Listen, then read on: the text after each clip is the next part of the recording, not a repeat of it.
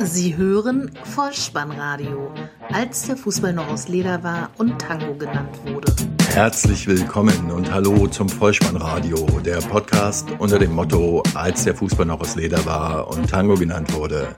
Mein Name ist Dirk, auf Twitter unter @vollspannradio oder @spike_deh unterwegs. Und liebe Leute, in der 21. Testepisode VSR 000U wie Unterhaltung erwartet euch eine Premiere. Zum ersten Mal hat das Vollspannradio einen Gast eingeladen und per Skype zugeschaltet. Im Mittelpunkt dieser Sendung steht ein Gespräch mit Michael, einem Sandkastenfreund der jungen Kovac-Brüder, über persönliche Kindheitserlebnisse mit Nico und Robert. Weiter fachsimpeln wir darüber, ob die beiden mit der Frankfurter Eintracht den Klassenerhalt schaffen können. Natürlich werden zunächst die Momente des 26. Spieltages beleuchtet, dieses Mal allerdings nur kurz in einer Art Telegram-Stil. Vielen Dank an Michael für das Gespräch und euch nun viel Spaß beim Hören. Die Momente des Spieltages. Starten wir mit der Freitagsbegegnung Hertha BSC gegen Schalke 04, Endstand 2 zu 0, Torschützen Ibisevic und Stark. Ja, Hertha rührt langsam Zement an zur Sicherung des dritten Tabellenplatzes. Weiter geht's mit der Begegnung Ingolstadt gegen VfB Stuttgart, Endstand 3 zu 3. Sechs Tore für das Mittelfeld der Liga. Die nächste Partie lautet TSG 1899 Hoffenheim gegen den VfL Wolfsburg. Endstand 1 zu 0 durch ein frühes Tor in der dritten Minute durch Kramaric. Das Wolfsgeheul wird angesichts von acht Punkten Rückstand auf Platz drei immer lauter. Und für Kevin Volland muss man sagen, der in der 56. Minute einen Foul-Elfmeter gegen Castells verschoss, Du sollst nicht begehren deines eigenen Elfmeterruhmes, denn er hatte einem Mitspieler gegenüber darauf beharrt, diesen Elfmeter auszuführen. Das ist leider nicht erfolgreich gewesen, hatte aber im Endergebnis keine Auswirkungen. Und wir machen weiter mit der Begegnung Darmstadt 98 gegen den FC Augsburg. Endstand 2 zu 2. Letztlich kann sich Augsburg wohl bei Schiedsrichter Dankert für den Elfmeterpfiff in den Schlussminuten bedanken. So kamen sie noch zum Ausgleich. Und zwei Dinge noch bemerkenswert. Die Farbe der Schuhe vom Darmstadter Torhüter Matenia. Hübsches Lila, müsst ihr euch nochmal anschauen. Und es wurde in der Sky-Konferenz ein Begriff verwendet, und zwar beim zwischenzeitlichen 2 zu 0 von Wagner, nämlich der Begriff Kopfballtorpedo. Den habe ich das letzte Mal in Zeiten von Karl-Heinz Riedle gehört. Wir gehen weiter zur Begegnung Hannover 96 gegen den ersten FC Köln. Endstand 0 zu 2. Die 96er bitten die Kölner auf den Court, äh, Platz.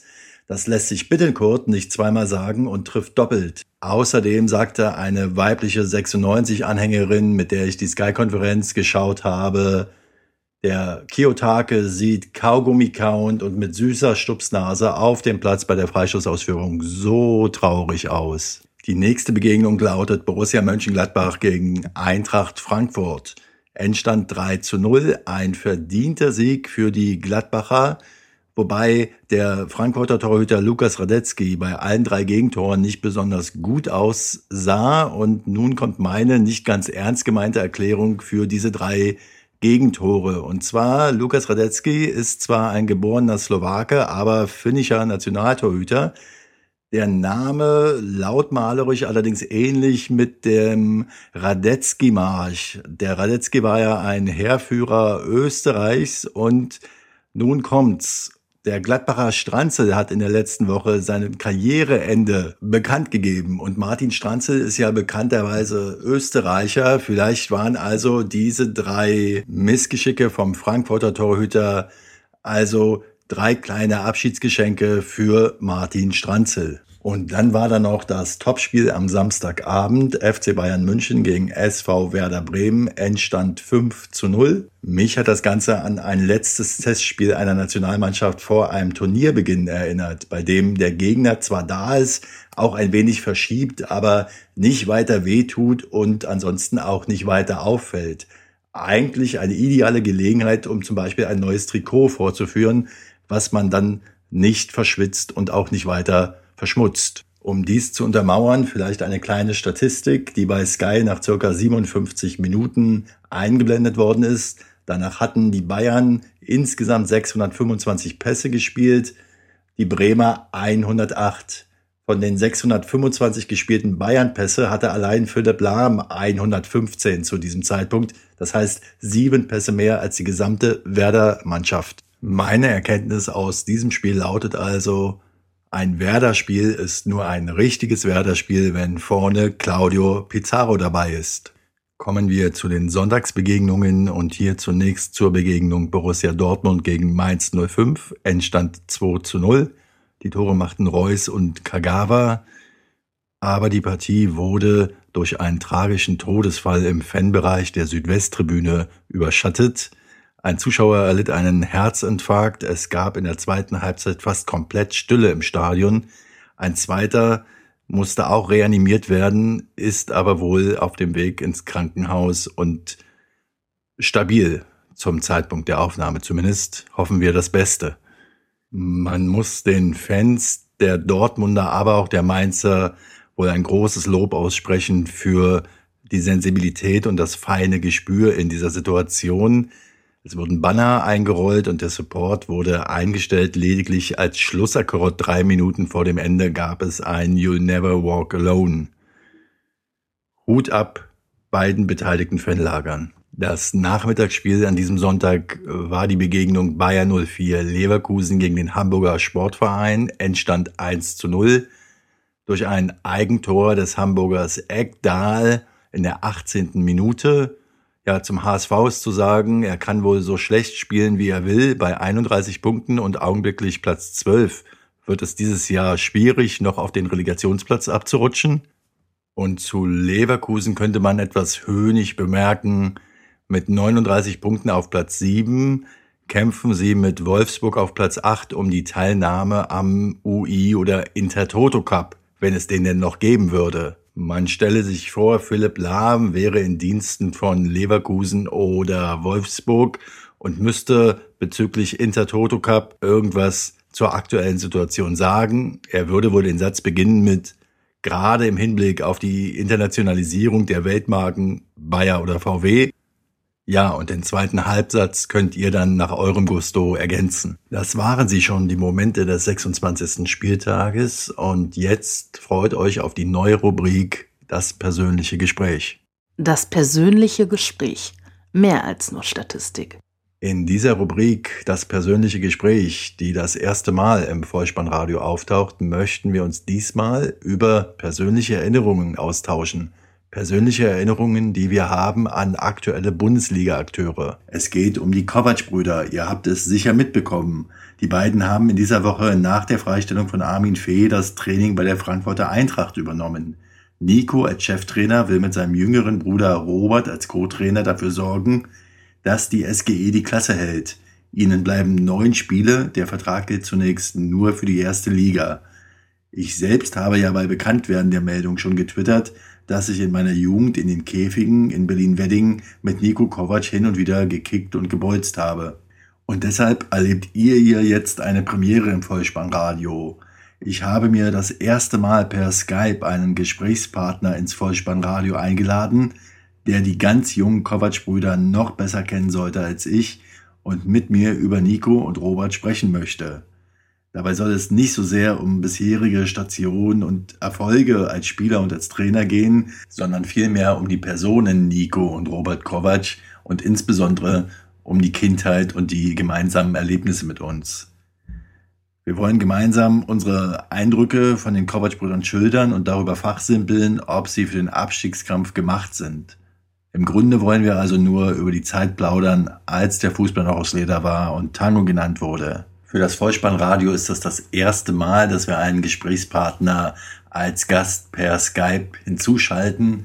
Ich bitte also für die möglicherweise auftretenden Qualitätseinbußen schon jetzt um Verzeihung, wünsche euch aber trotzdem gute Unterhaltung bei dem Einblick in unsere Kinderseelen. Und nun freut euch drauf und heißt mit mir meinen guten Freund und ehemaligen Grundschulklassenkameraden Michael aus Norderstedt ganz herzlich willkommen. Ja, hallo und guten Abend Michael. Herzlich willkommen im Vollspannradio. Schön, dass du dabei bist. Ja, hallo du, grüß dich. Ja, Micha, wir wollen also jetzt über die Kovac-Brüder sprechen. Dann stell du dich doch bitte kurz erstmal vor und erzähl, wo dein Fußballherz so beheimatet ist. Ja, mein Name ist Michael Koser, bin gebürtiger Berliner, wenn man es genau nimmt, Westberliner, Baujahr 71, habe sozusagen die guten alten Friedenszeiten noch kennengelernt. Das aber halt auch in Verbindung, äh, was das Thema jetzt gerade angeht, mit den Kovac-Brüdern, die mit mir sozusagen einige Jahre, ja, ich sag mal einfach lapidar, äh, Buddelkastenzeiten im Kindergarten und im Hort und natürlich auch in der Grundschule mitbekommen habe. Sprich, also alles, was irgendwie auf dem Bolzplatz mit den beiden in Verbindung gebracht worden ist, war für, ja, für jeden von uns irgendwie so ein bisschen einprägsam, intensiv, aber halt auch irgendwo schön. Na, dann ist es ja nicht so hochgegriffen, wenn man dich als Intimkenner der ganz jungen Kovac-Brüder bezeichnet. Aber was befähigt dich denn nun genau so detailliert über die beiden zu sprechen? Über welchen Zeitraum sprechen wir, auch wenn das unser Alter verrät? Naja, egal. über das Alter braucht man sich ja nicht zu schämen, ne? Richtig, man sagt, ja. wie man sich fühlt. Nee, ähm, ja, der Zeitraum war eigentlich, kann man fast sagen, von ähm, 77, 78, dann aufwärts bis in die frühen 80er halt, also die ersten sechs Grundschuljahre, aber halt vor allen Dingen halt eben die Zeit ähm, im Hort bzw. im Kindergarten, wo man halt eben die Zeit intensiv mit viel Fußball verbracht hat, aber halt eben auch rund um dieses ganze Gebiet, um den schönen roten Wedding, wo man halt sich jede Box, jeden Käfig an Fußballintensität den Kreuzbrüdern teilen konnte. Beziehungsweise, wenn man sie dort traf, haben sich dazu gesellt, aber es war auf jeden Fall eine illustre Gruppe damals. Ja, das heißt, das waren tatsächlich dann auch deine ersten Berührungspunkte mit den Kovac-Brüdern im Kindergarten bereits? Ja, da auf jeden Fall. Interessant war sicherlich, dass mit Robert, kann man sicherlich sagen, immer mal so ein bisschen angestupst werden musste. Er war halt eben leider Gottes der jüngere Bruder von Nico und ähm, wenn es bei ihm mit dem Pass oder mal mit einer Flanke nicht so ganz genau war, dann hat man ihn schon mal mehr, mehr oder weniger zur Seite genommen. Aber auf jeden Fall hat es sich gelohnt, das kann man schon sagen. Also jetzt kann man Robert nicht irgendwie nachsagen, dass er dort seine Lehrjahre hatte, aber auf jeden Fall war es so, er war mit an seinem großen Bruder dran und wir haben ihn mehr oder weniger alle mit unterstützt. Ja, das ist dann auch der Grund, weshalb Nico Cheftrainer und Robert Co-Trainer geworden ist. So ist es genau. Ähm, okay, aber vielleicht kommen wir mal dazu, was war denn so das einprägsamste Erlebnis mit den Kovac-Brüdern aus deiner Sicht? Könnte ich jetzt so aus dem Stegreif gar nicht genau sagen. Auf jeden Fall waren es, ja, ich würde mal sagen, schon recht professionelle ähm, Spielerlebnisse, die man mit den beiden hatte. Es war auch nicht so, dass man gesagt hätte, ähm, den Robert wollen wir auf keinen Fall in der Mannschaft haben, nur den Nico. Ähm, gefährlich waren die beiden auf jeden Fall auf dem Platz, auch trotz des Altersunterschiedes. Es war ja doch so eine, so eine interne Abstimmigkeit zwischen dem alten und dem kleineren oder dem großen und dem kleineren Bruder. Was halt eben wichtig war, sie haben halt sehr viel Erfahrung schon damals aus ihrer Zeit bei Rapide Wedding ähm, mitgebracht. Und das war vor allen Dingen bei Nico sehr sehenswert gewesen. Man wusste schon damals, dass Nico als Rapide Wedding-Spieler halt immer zur starken Konkurrenz zu den anderen Weddinger Mannschaften. Da kann ich ein Lied von singen, wenn ich von BSC Rehberge spreche. Da habe ich mal eine Zeit lang rumgekickt. Aber wie gesagt, das war mit Rapide Wedding, das war, glaube ich, so eins der höheren Limits, die damals in West-Berlin, zumindest in, im Wedding, halt gespielt worden ist. Und da war Nico auf jeden Fall schon mal eine Klasse für sich. Okay, ja. Mir fällt ein gemeinsames ein, da müsstest du dich eigentlich auch noch dran erinnern. Und zwar sind wir einmal durch die Westberliner City nachts gezogen am Kurfürstendamm, der Vergnügungsmeile damals. Und als wir dann damals in die Nacht losgezogen sind, saß er schon in der U-Bahn auf dem Weg zurück nach Hause mit dem Hinweis, ja, morgen ist Spiel. Also das war schon ein deutliches Zeichen, dass es in Richtung Profikarriere gehen wird. Zwei weitere Erlebnisse sind mir auch noch eingefallen. Und zwar einmal habe ich ihn beim Joggen in der Rehberge, das ist ein großer Park, auch im Wedding getroffen. Das muss schon gewesen sein in der Zeit, als er bei Bayer 04 Leverkusen war. Irgendwann denke ich in der Weihnachtszeit, vielleicht war da gerade Winterpause. Und da hat er mir von den Spielen im Europacup in Glasgow vorgeschwärmt und war eben ganz begeistert von dieser Stadionatmosphäre dort. Und dann habe ich ihn auch noch einmal getroffen, und zwar an der Hochschule für Wirtschaft und Recht in Schöneberg in Berlin. Ähm, während meiner Endphase des Studiums war das, er war da auch in den Heiligen Hallen zugegen. Ich weiß aber gar nicht genau, ob er sein Studium dort beendet hat oder nicht. Ich weiß nicht, weißt du da mehr drüber? Nee. Also vom Studium selbst nicht. Ähm, mein nicht. weiterer Berührungspunkt, den ich im Grunde nach der Grundschule mit ihm hatte, das war, als er auch im Wedding in, auf das Lessing-Gymnasium gegangen ist. Das war im Grunde gleich vis-à-vis -vis zu meiner Realschule gewesen. Also da waren auch schon mal immer wieder die sporadischen Kontakte zu ihm gewesen, aber halt auch die Frage, was er so macht. Aber da war halt, glaube ich, auch die Zeit, ja, da war er noch bei Rapide Wedding noch relativ stark intensiv dabei gewesen, weil ich glaube, der Wechsel zu Hertha Zehlendorf, glaube ich, war das, bevor er zu Hertha gegangen ist, Richtig, ja. War ja auch noch vorhanden gewesen. Aber das war dann schon, ja, das muss, glaube ich, so in seiner Abi-Zeit gewesen sein, auf dem Lessing-Gymnasium. Auf jeden Fall ist er dort. Aber was danach, was Studium angeht, du, da fragst mich jetzt leider Gottes zu viel. Okay, na dann kommen wir mal zur Aktualität. Also wie und wo hast du denn erfahren, dass die beiden Trainer bei Eintracht Frankfurt werden in der letzten Woche? Ja, über die ganz normalen Internetmedien, sprich ähm, übers herkömmliche Sportmedium, was man sich da mal gerne übers äh, T-Online reinholt. Da ist auf jeden Fall schon mal die erste Titelzeile aufgetaucht. Die Kovac-Brüder jetzt wieder in der Bundesliga zu sehen, aber nicht als Spieler natürlich, sondern halt eben als Trainer. Das war schon eine Überraschung. Ja, das war in jedem Fall eine Überraschung. Er war zwar wohl in der Verlosung, aber mit einigen Kandidaten, wie zum Beispiel Jens Keller, dem ehemaligen Schalker. Ich habe es auch auf Twitter erfahren und dann auch relativ schnell einen Tweet abgesetzt mit dem Hinweis, dass ich natürlich schon mal mit ihm gebolzt und gekickt habe. Was wieder zeigt, wer dem Ed Vollspannradio folgt, der ist immer gut informiert. Aber zurück zum Thema. Was denkst du denn? Ist das aus deiner Sicht ein gewagtes Unterfangen in dieser Situation? Ja, er hat ja für nur neun Spiele jetzt die Möglichkeit, die Eintracht in der Klasse zu halten, den Vertrag nur für die erste Liga gemacht.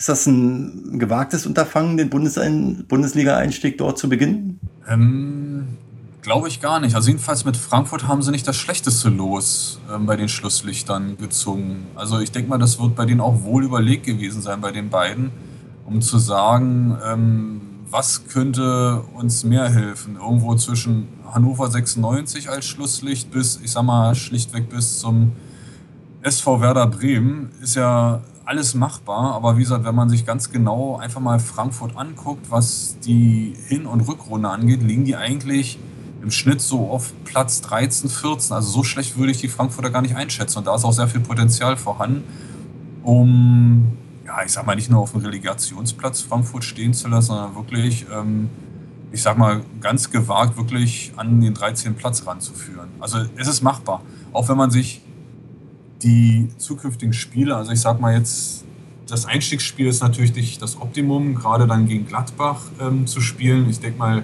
da werden sie auswärts nicht gut punkten können. Ich würde sogar sagen, da werden sie die erste Klatsche bekommen. Aber einfach nur als Ernüchterung. Ähm, was vielleicht dann wegweisend ist, ist dann halt in zwei Wochen das Spiel gegen Hannover 96. Da würde ich mal fast sagen, wenn da das Spiel auf drei Punkte für Frankfurt rausgeht, dann ist ähm, eigentlich steht eigentlich nicht sehr viel im Weg. Klar kommen dann noch Spiele wie Bayern München und Schalke und sicherlich auch auswärts. Aber wie gesagt, die drei Punkte in Hannover 96, weil Hannover hat es auch nicht viel besser und genauso auch wenig Hoffenheim, yeah. würden, sage ich mal, schon zeigen, ob sie es halten oder nicht. Und gerade bei den Quatschbrüdern denke ich mal, sie haben den Biss für die Mannschaft.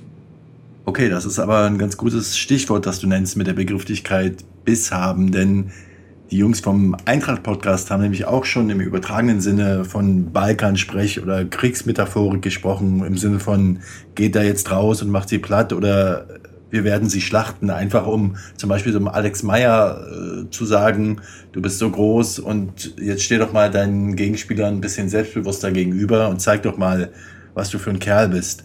Meinst du oder schätzt du die Kovac-Brüder so ein, dass sie die Mannschaft so motivieren können? Ja, also abgesehen davon, in der Position, in der Frankfurt jetzt gerade steckt. Zweitens, was Motivation angeht, hilft nichts anderes. Es gibt halt eben nicht dieses ich sag mal, Fair Play ist immer ein schöner Ausdruck, aber letztendlich geht es darum, die Punkte zu holen. Und wie man sie holt, ist erstmal egal. Da geht man nicht nach den roten Karten und nicht nach den gelben Karten, sondern einfach nur das, was hinten rauskommt. Und wenn man halt eben mit der gewieften Möglichkeit, die man als Profispieler mal mitbringen sollte, sich seine Punkte holt, dann kriegt kein Hahn danach, ob jetzt, sage ich mal, ein Bayern oder Dortmund-Stürmer wettern würde, wie leicht sich doch die Frankfurter oder was auch für eine vermeintlich schwächere Mannschaft gerne fallen lässt oder ähm, mal in die Waden geht, dann ist es halt eben Gott so. Also ähm, wir brauchen da jetzt nicht irgendwie über einen schönen grünen Klee zu reden. Letztendlich geht es darum, da braucht die Mannschaft ihre Punkte, um aus dem Keller rauszukommen. Und die anderen, die sonnen sich, sage ich mal, bereits in ihren ähm, vollen Punktzahlen, die sich vielleicht noch höchstens zwischen Champions League und Euroleague ähm, balgen. Aber wie gesagt, ähm, entscheidend ist halt, wie sich Frankfurt da durchboxt. Und ich denke mal, dass die Kovac-Brüder auf jeden Fall den Spielern den Biss geben muss. Also da hilft es nicht zu sagen, seid so behutsam wie möglich. Ja, es, es gibt halt in dem Fall keine Angstgegner mehr, sondern sie sollen selbst die Angstgegner für die anderen darstellen. Und da denke ich mal, sind die Kovac-Brüder goldrichtig. Und was die Rhetorik angeht, na gut, letztendlich, ähm, man darf nicht vergessen, wozu wird ein Trainer eingestellt. Ja? Taktik ist das eine, aber wie gesagt, das, was den Kopf frei macht, das hilft nicht durch Schautafeln und auch nicht durch irgendwelche Gestiken und wie auf dem Platz letzten Endes da noch vielleicht hin und her geschoben wird. Entscheidend ist, wie man den Kopf freikriegt. Ja? Ob die sich da jetzt als Psychologen da so bewährt zeigen, weiß ich nicht, kann ich ehrlich gesagt nicht sagen. Ich habe die beiden ja nun letztendlich auch nur als Trainer am Rande, beziehungsweise intensiv natürlich bei der Fußball-Weltmeisterschaft mitbekommen.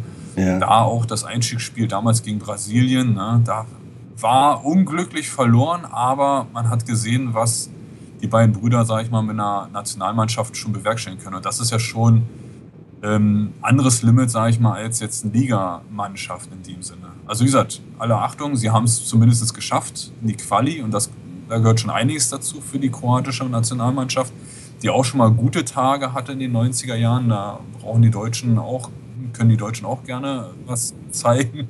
Rumpelfußball, sage ich nur. Es ja. war ein Rumpelfußball. Und wenn man natürlich da die Mentalität der kroatischen Spieler gesehen hat und auch Nico und Robert dort äh, eine Zeit lang ähm, gastiert haben, ähm, da wissen die, wo, worum es geht. Das ist Kroatien ist nicht die, die Weltmannschaft. Sie haben sich halt eben auch nur durch Fleiß und dann natürlich auch mit dem nötigen Quereinstieg, mit einem unschönen Grätsche, sage ich mal, einfach sich auch die, die eine oder andere Bösartigkeit gefallen lassen müssen. Aber wie gesagt, sie haben es geschafft. Entscheidend ist ja, was aus dem Ergebnis draus wird. Ne? Ja. Na, laut Vorstandsvorsitzenden Heribert Bruchhagen muss ja das Ziel von Nico Kovac lediglich sein, die Kräfte der Mannschaft zu mobilisieren, um den Klassenerhalt zu sichern. Also ähm, da sind wir auch wieder bei Kräftemobilisierung. Das ist ja auch so ein Begriff, den man vielleicht von früher kennt. Ja, das ist ganz interessant, diese äh, die Verbindung. Und was man ja auch sagen muss, äh, es gibt ein paar Aussprüche von Nico Kovac, wo er äh, gesagt hat, ja, wenn man Herz hat, dann benötigt man keine Taktik. Also ich denke auch ein Laptop-Trainer ist das jetzt erstmal nicht, aber wichtig ist jetzt zunächst mal den, den Abstieg zu, zu vermeiden für ja. die Eintracht. Ja. Was, was denkst du denn? Ähm, was zeichnet sie, also beide jetzt, den Nico und den Robert, insgesamt aus, äh, die Eintracht in der ersten Liga zu halten? Also ich denke mal, das ist ein gutes Gespann. Sie haben sich in der Vergangenheit gut gezeigt. Sie haben sich sowohl als Spieler auf dem Platz bei den diversen ähm, Ligamannschaften gut gezeigt. Ähm, die sind ja nicht nur mit Empfehlungen zueinander gekommen, sondern wirklich durch ähm, Leistung, ob das jetzt Leverkusen war oder halt auch Bayern München. Ich weiß nicht, Nürnberg haben die auch schon zusammen gespielt? Nee, in Nürnberg waren nur Robert, Nico, nur Robert gewesen, Nico nicht ne? in Nürnberg. In Leverkusen genau. waren sie zusammen.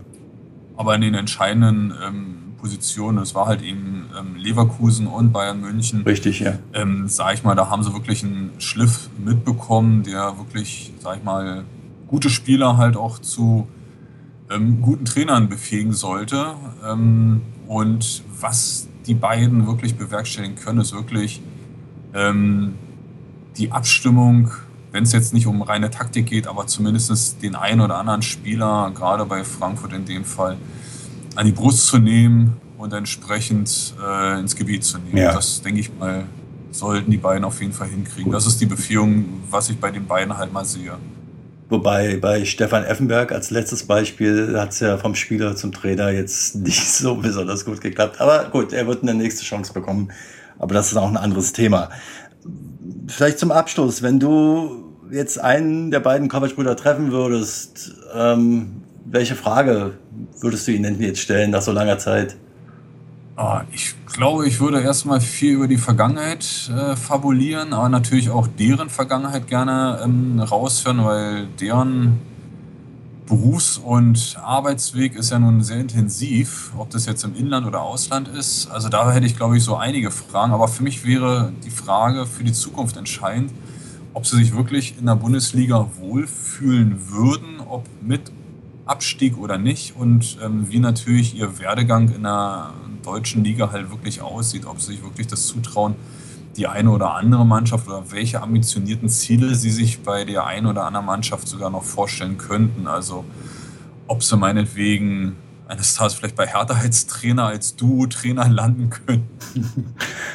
oder vielleicht sogar Leverkusen. Also wie gesagt, ähm, ich setze mal die Hoffnung jetzt nicht unbedingt auf Frankfurt, ob sie es schaffen oder nicht. Klar ist es natürlich ein Prädikat, um zu sagen, wir haben einer abstiegsbedrohten Mannschaft ähm, geholfen und wir haben den, die Kehrtwende geschafft, ne, was man den beiden natürlich wünscht. Aber wirklich entscheidend ist ja wirklich, wie ähm, setzen sie sich jetzt, sage ich mal, für eine ein oder andere Ligamannschaft ähm, wirklich mal ein Ziel? Also ich denke mal, da wird bei den beiden schon was im Kopf rumlaufen, vielleicht nicht gerade jetzt die Tage, aber vielleicht die Vorstellung, Mensch, wie sieht's aus? Könnte man sich das vorstellen, mal bei Bayern 04 als Trainer mal auf der Bank zu sitzen. Also das wäre, würde mich mal wirklich mal interessieren, mal so im, aus dem Nähkästchen mal rauszuhören, was okay. bei denen mal so im Kopf rumgeht.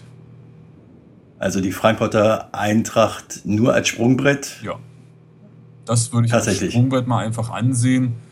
Ähm, man weiß ja selbst, man soll ja die, die Feste verlassen, wenn sie am schönsten sind. Und wenn sie natürlich den, den Abschiedskampf mit Frankfurt geschafft haben, ähm, würde ich ihnen zumindest raten, sich irgendwie mal auf ein anderes Boot zu setzen, um zu sehen, wie man damit weiterkommt. Ja, und es muss jetzt kein Abschiedskandidat sein, das kann meinetwegen im Mittelfeld sein. Wir sehen ja auch, wie durchwachsen die Bundesliga ist. Allein schon unser Lokalverein Hertha BSC wo die in der letzten Saison ge gesetzt haben und jetzt plötzlich sich irgendwo zwischen Schalke und Hertha BSC irgendwo zwischen Champions League und Euroleague äh, prügeln dürfen. Also wie gesagt, Bundesliga sehr durchwachsen. Ich kann mir auch wirklich vorstellen, dass sich mal eine so einer Mannschaft mal vorstellen könnten, auf meinetwegen auch den HSV. Ich meine, Nico Kovac hat sich auch schon mal beim HSV ähm, seine Meriten geholt und hat auch ja. neulich an Toren, glaube ich, die zweitbeste Bilanz, glaube ich, in der Liga gebracht, wenn ich das so richtig mal gelesen habe. Also er hat auch dort beim HSV seine Visitenkarte hinterlassen. Also wie gesagt, ich kann mir alles vorstellen. Und, ja, okay. Wie gesagt, ich würde es ich mir auch wünschen, sie in, beim deutschen Fußball wieder für eine längere Zeit sehen zu können. Ja gut, da haben sie jetzt ja bei Frankfurt zunächst mal die Möglichkeit zu zeigen, was sie können und was sie gelernt haben. Und schauen wir mal, hoffen wir für die Eintracht, dass der Abstieg vermieden wird. Und vielleicht zum Ende hin noch eine kurze allgemeine Liga-Betrachtung, Michael. Wenn ich dich schon mal hier habe, muss ich von dir wissen, wer steigt denn ab und wer wird Meister? Kurzer Tipp bitte. Na, wer Meister wird, ich glaube, spannend wird es nicht. Ich kann es mir jedenfalls nicht vorstellen, auch mit fünf Punkten Unterschied zu den Gelb-Schwarzen. Ich gehe mal ganz stark davon aus, dass es wieder der FC Bayern wird.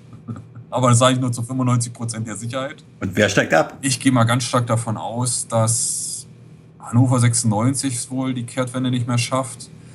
Hoffenheim würde ich da auch wenig ähm, beisteuern. Und was für mich auch interessant wäre, ich gehe mal auch davon ja. aus, dass Darmstadt und auch Augsburg eigentlich so in die Kategorie kommt, dass die noch irgendwie böse abrutschen werden. Bei denen ist auch der, der Drops noch nicht gelutscht. Auch dort ist noch alles drin. Aber ich sag mal wirklich Hannover 96, Hoffenheim und ich würde sogar fast sagen Darmstadt 98, die sind ich fasse das nochmal kurz zusammen, weil ich glaube, dass da die Skype-Leitung gerade schlapp gemacht hat oder es stand ein Darmstädter auf der Leitung.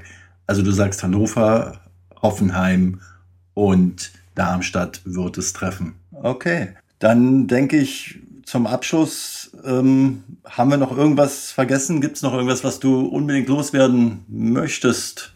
Nö, also ja, ich wünsche den beiden Kovac-Brüdern in Erinnerung alter Tage und alter blauer Flecke, die man sich zwischen Schienbein, Oberschenkel und Wade zugezogen hat. Alles Gute für einen Einstieg in die erste Liga. Schließe ich mich an. Ja. Das ist, das war wie, gesagt noch mehr Freude und vielleicht noch ein bisschen mehr von den beiden hier bei uns im hohen Norden zu sehen bekommen und sie nicht vielleicht doch wieder auf die Idee kommen, sich irgendeiner kroatischen Mannschaft oder vielleicht eines Tages vielleicht irgendwie bei Red Bull ähm, Innsbruck oder Salzburg wiederzufinden. Salzburg, also ich wünsche ja, mir, dass ja. sie sich bei uns etablieren, das, was da noch kommen mag. Also mein Wunsch fürs Vollspannradio, mal ganz egoistisch gesprochen, ist, dass wir es ja vielleicht mal schaffen, den Kontakt zu Ihnen aufzunehmen und Sie als Gäste in das Vollspannradio zu holen oder zumindest mit einem Einsprecher für das Vollspannradio zu gewinnen. Vielleicht eine Sache noch. Wir haben ja am Anfang gesagt, dass wir insgesamt über Nico und Robert Kovac sprechen wollen. Und ich habe im Gefühl, dass der Robert etwas zu kurz gekommen ist in unserer Betrachtung. Das Los eines Co-Trainers eben. Aber er ist, das habe ich noch auf Wikipedia gesehen, er ist ja mit der Miss Kroatien 1995 äh, verheiratet und hat mehrere Kinder mit ihr. Also von daher äh, ist er da ja auch gut weggekommen, sodass das so ein bisschen ausgleicht. Oder? Ich denke mal, denk mal, er ist auch nicht so schlecht bedient, dass er jetzt im Fahrwasser seines großen Bruders ist. Das muss ja nicht heißen, dass sich eines Tages getrennte Wege gehen und jeder in Konkurrenz eines Tages vielleicht zueinander stehen sollten. Gehe ich mal nicht von aus, wie gesagt, weil einfach die Bilanz der beiden einfach zu gut ist. Also wie gesagt, ich knüpfe nochmal an die kroatische Nationalmannschaft an. Man darf nicht vergessen, die haben im Grunde auch aus No-Name-Spielern, sage ich mal, für meine Verhältnisse es geschafft, in die Qualifikation, sprich in die Endrunde der Fußball-Weltmeisterschaft ja. reinzukommen. Und das, wie gesagt, ohne größere Trainerbilanzen, die man irgendwo in Europa suchen müsste. Sie waren nicht vorher beim FC Barcelona, auch nicht bei Real Madrid, auch nicht Richtig, bei Menu. Ja. Sie Salzburg. haben es. Ja, Salzburg, gut. Da sind wir wieder bei Red Bull. Rasenball. Vielleicht war es auch ein bisschen. Vielleicht haben sie ja was in ihrem Sani-Kasten dabei gehabt. Aber ich sag einfach, die haben, die haben die Beziehung dazu. Und wie gesagt, zu zweit, warum nicht? Also, warum soll das immer ausgeschlagen Ich denke auch. Werden? Ich wünsche Ihnen äh, viel Glück und ähm, ja, abschließend, ich danke dir, Michael, für das Gespräch, dass du dir die Zeit genommen hast und da so ein bisschen über die Couchbluter zu plaudern und ähm, Ganz herzliche Grüße nach Norderstedt. Und ich denke, wir sollten das mal wiederholen, wenn der Klassenerhalt geschafft ist. Vielleicht ja dann mit den Kovac-Brüdern. Ja, ist ja nicht mehr lange hin. Richtig, neun Spiele noch und dann haben wir's, werden wir es erfahren. Werden wir es erfahren, Wie, genau. Ja, nee, würde mich freuen, wenn wir da noch weiter in Kontakt bleiben.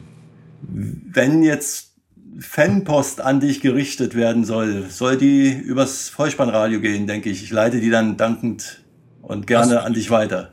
Ja, so machen genau. wir das. Wenn du dich für mich als Postfach bedienen würdest, wäre ich dir sehr dankbar.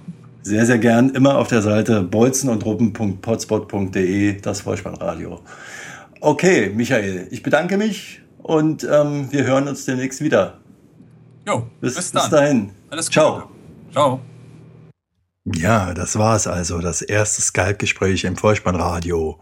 Wir haben das Gespräch aus Termingründen bereits am Freitag, den 11.03.2016 aufgezeichnet und konnten daher das Ergebnis des ersten Spiels der Frankfurter in Gladbach noch nicht mit einbeziehen. Vielen Dank, Michael, nochmal. Es hat mir großen Spaß gemacht. Ich hoffe, ihr hattet mindestens ebenso viel Spaß und wir konnten euch einige Eindrücke über die jungen Kovac-Brüder vermitteln. Bei dieser Reise in die Vergangenheit ist mir ein Song von Rolf Zukowski in die Erinnerung gekommen, aus dem ich gerne einige Zeilen zitieren möchte. Im Kindergarten, im Kindergarten, da fangen alle mal als kleine Leute an. Im Kindergarten, im Kindergarten.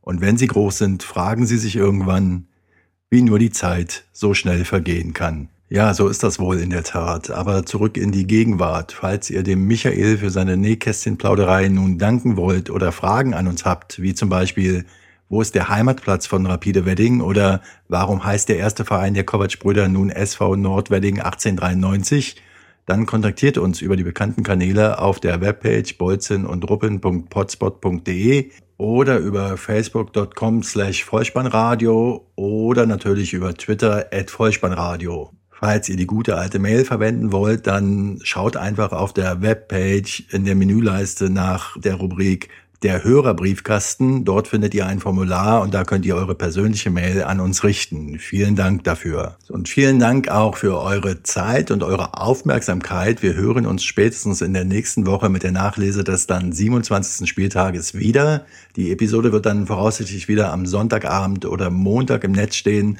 Und ich hoffe, ihr bleibt mir bis dahin gewogen, abonniert den Podcast fleißig und schreibt mir vielleicht mal eine Bewertung auf iTunes.